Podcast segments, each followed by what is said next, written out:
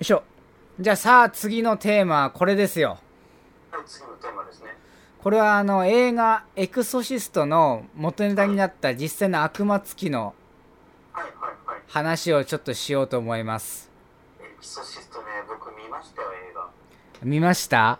見ました、見ました。俺も見ましたよなんせオカルト映画を代表する作品ですからそうですね、もう一時期、あれ出た時さ、相当一世風靡というかさ、しただいねぶ騒だいぶ騒がれたよね。あれリアルタイムだっけあれ73年だぜあれそうだっけリそうだよリメイクじゃなかった俺は普通にビデオ屋で借りてみたけどねえ、でもなんか、エクソシストっていうのがすごいっていうのがなんかね、そうあれ73年だぜえ、そんな古いのそうだよ生まれてませんでした、すいません。そそうねあれ俺より年上俺より年上すいません、すいません、全然、全然生まれてませんでした、ごめんなさい。そう、まあ、このねあのまあホラー映画界に残る名作ですけどもはい。でこれの元ネタってのがあるんですね実ははいはいはいはい。それがアンネリーゼ・ミシェルとロビー・マンハイムっていう2人の悪魔付き事件があるわけですよあ、二人なんだ。そうこれね音声がね実はねアンネリーゼ・ミシェルのやつが残ってるんですけどはい。これをぜひちょっと聞いてみてほしいですねはい、あの苦手な方は本当注意で。じゃあちょっと流してみましょうはい。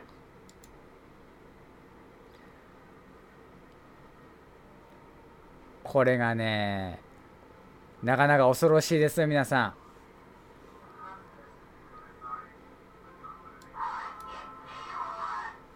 うわ怖いっすねいやー怖いわ。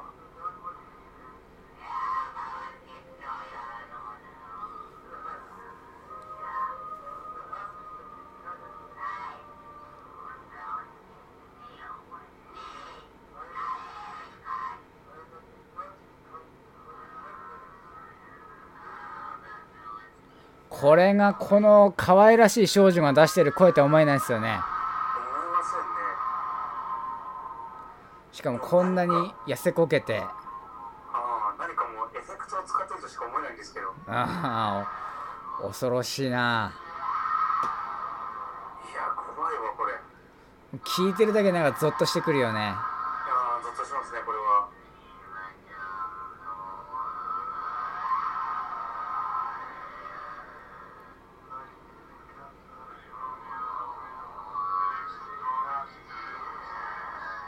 あもう顔もほんと別人みたいに痩せこけてるもんねそうですね。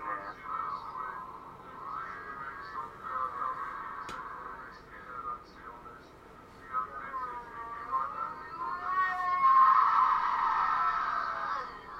でも確かにそのエクソシストのうん音があるっていうのは。その映画の見る時からもちょっと聞いてはいたんですよ。こうんうんんなに怖いと思ってませんでした。実際に聞くこれやっぱ映画より怖えよってねいや、怖い怖い。全然怖いですね。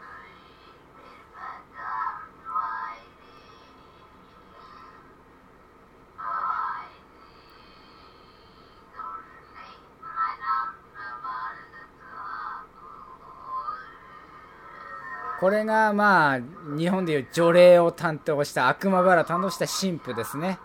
はいはいはい。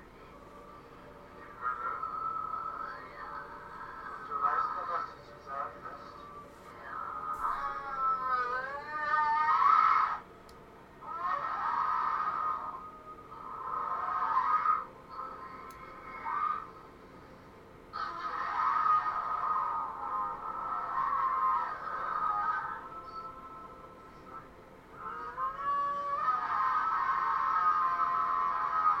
でも本当すごいね、これね。あー凄まじいなこれもう本当いにや、もう聞いてるだけでも結構気が参ってきますよ。しょ正直、あの、あ の、怖すぎて、今日寝れないかもしれない。 本当に。怖いよこれはこれはちょっと怖いですねこれ怖いですね。まあこれだけでちょっと9分近くあるんでこれまあこの辺にしておきましょそうですね。う、まあ、いかがでしたか皆さいや、もう恐ろしすぎるわ。んもうこの獣みたいなうなり声がやばいでしょうんそれごめんね。あの、本当に申し訳ないんだけど、うん こいついつまでこれ聞かせたろうと思って、ちょっとね、本当に嫌だった。あああああだよねもうこれリミックスにしたい感じだよねいやしたくねえよなんでその悪趣味 なリミックスうわーの部分だけリピートしていやすごいわでもこれさ、うん結局結局のところ払えたんでしょうんまあねいやすごいねあでもこの確かアンネリーズ・ミシェルって死んだんだっけかな確かあそうなの確か死んだはず悪魔払いうんうんうんでこれねあのねえ確か途中であそうそう死んじゃった死んじゃったやっぱり後々に死んでうであのこのあの女悪魔バラを担当した神父と両親がんうん後後に過失致死罪で逮捕されたんだけどうんこれは懲役6ヶ月執行猶予3年と、あはいはいはいまあ、過失致死としては異例の軽い判決が下っていてはいこのエミリー・ローズの事件はこれ映画にもなってるねエクソシストそう2005年にこれがそれからじそゃあうべ僕が、うん、別になってるからねじゃあ僕が知ったのはそれかもしれないですそうなんか元5年かこれねあのもともと精神病に入っていたんだってなはいでこれがだんだんだんだんまあうん一向に解決治療が進まないとはいでそれにだんだんだんだんこう減調がしたり規制を発するようになっていってうでもこれでニッチもサチもいかなくなった両親が、まあ、進歩を呼んだとんなるほどねなかなかまあ怖いないや怖いですわちょっと電気つけるねで死んだ時はもう確か体重3 0キロであそんな細くなっちゃったんだそいやーこれは怖かったですわうわちょっと怖いよねいやだいぶ怖いですねマジいつまで見せてんだと思っちゃいましたわそうやね。はっはっはっは。で、これアメリカでもありましてね、これがメリーランド悪魔付き事件というのがあって、はいこのロビー・マンハイムっていう少年の体に取り付いて、はい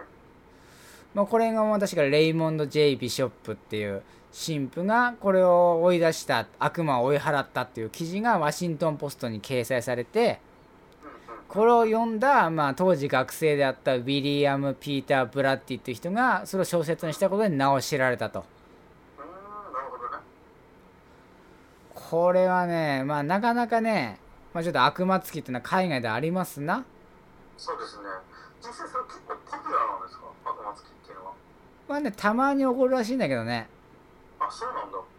どうしようもないものは、まあ一応バチカンから派遣されて、うん一応やるみたいなんだけど、実はこれね、あのー日本でも狐つきってあるでしょ。同はいはいはいじように。はい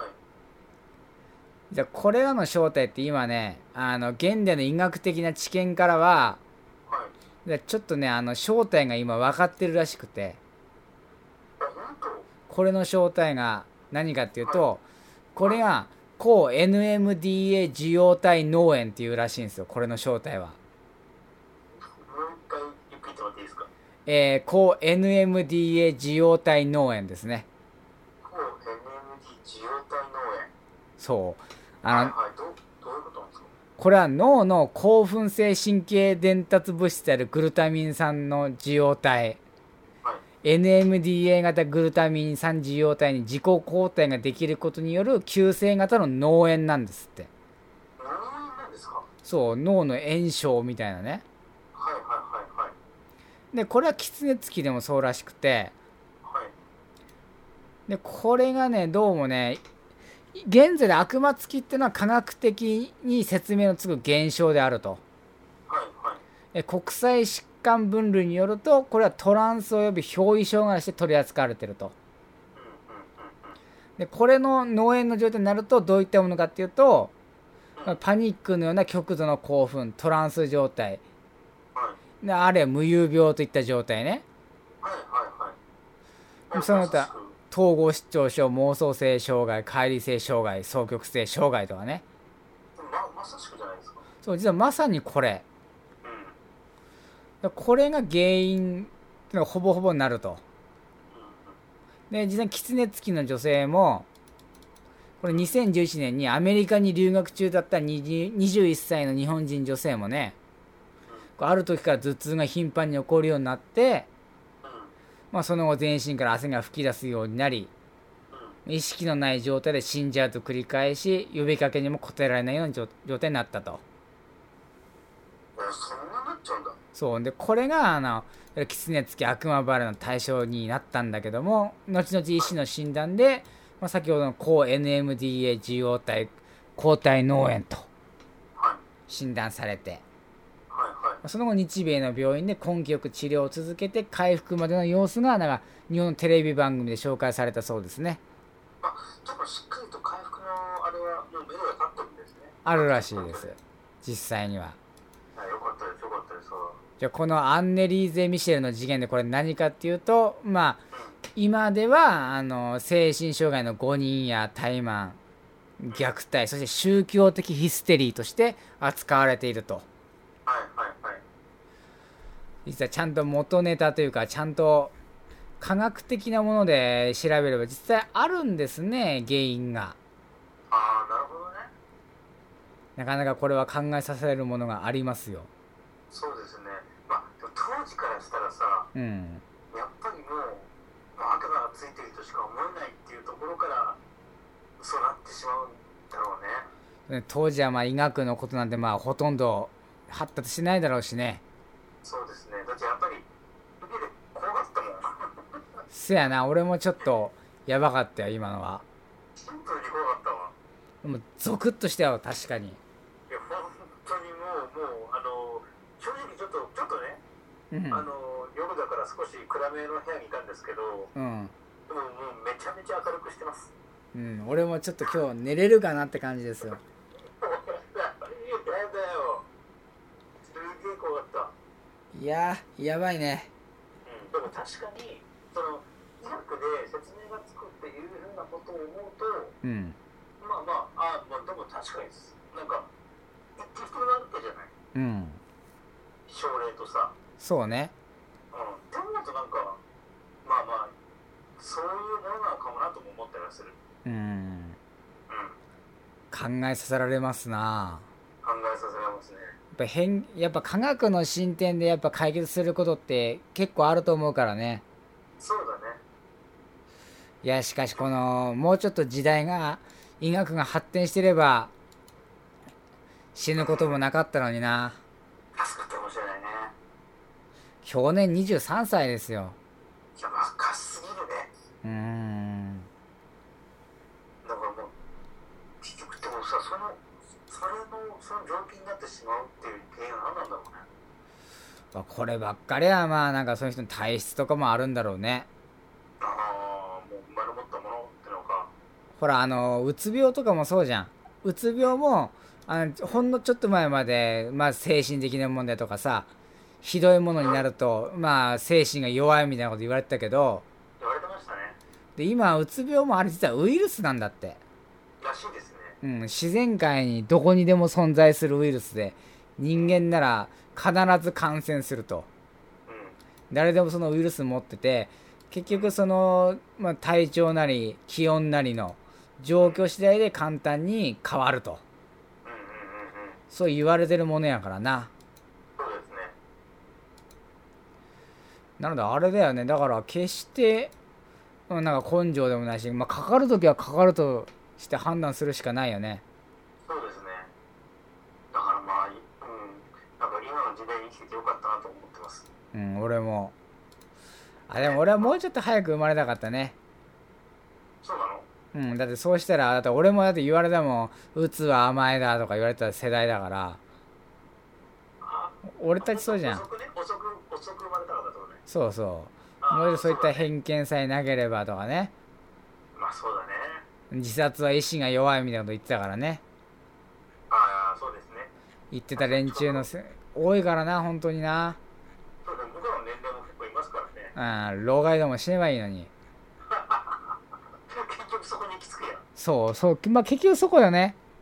結局そこに行き着くねうんあのあれもしかしたらね、まあ、彼女だってさうそんの、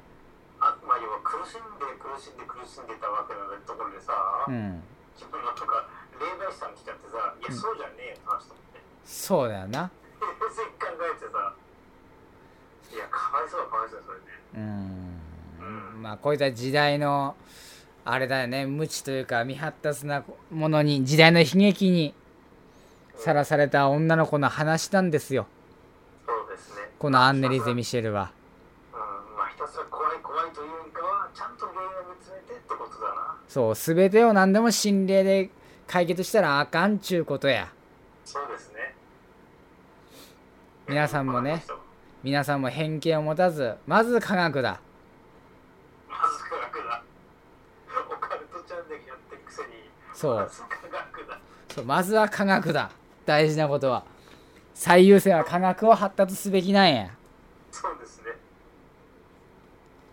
オカルトチャンネルやってるくせにそうオカルトチャンネルでも俺基本的にあれだもんねオカルトってバカバカしいから聞いてるだけだからね言うたまあらまあそれをね、まあ、解説していったりとか暴いていくっていうのもなんかまあニュートラルなのかなと思うなっていうそうニュートラルっぽいしメガテンっぽいそうですねもうそれが目的ですか本来はそうですねやっぱりなんかもうそこのそこの視力のはっきりつけてニュートラルを進んでいくっていうのはニュートラルですからねそうねうん労働にもカオスにも属さないと、うん、そう科学なのかオカルトなのかその間を行く属さないああいいと思いますよなかなか考えさせるものがありますな、そうですね面白かったですまあ、今回はこの辺ですなはいありがとうございますちょっと、ね、苦手な方がいらっしゃったら本当申し訳なかったですねちょっと音量がね音量と長さがなかったっていうのがそうねだいぶだいぶ離脱したと思うねちょっとねまあまあまあでも本当に壮絶だったからねもし気になる方がいればねあの、うんご自分で調べていただければと思いますそううん、ね結構の上がってますからね結構あるっぽいねではまた今回はこの話この辺ではいありがとうございましたありがとうございました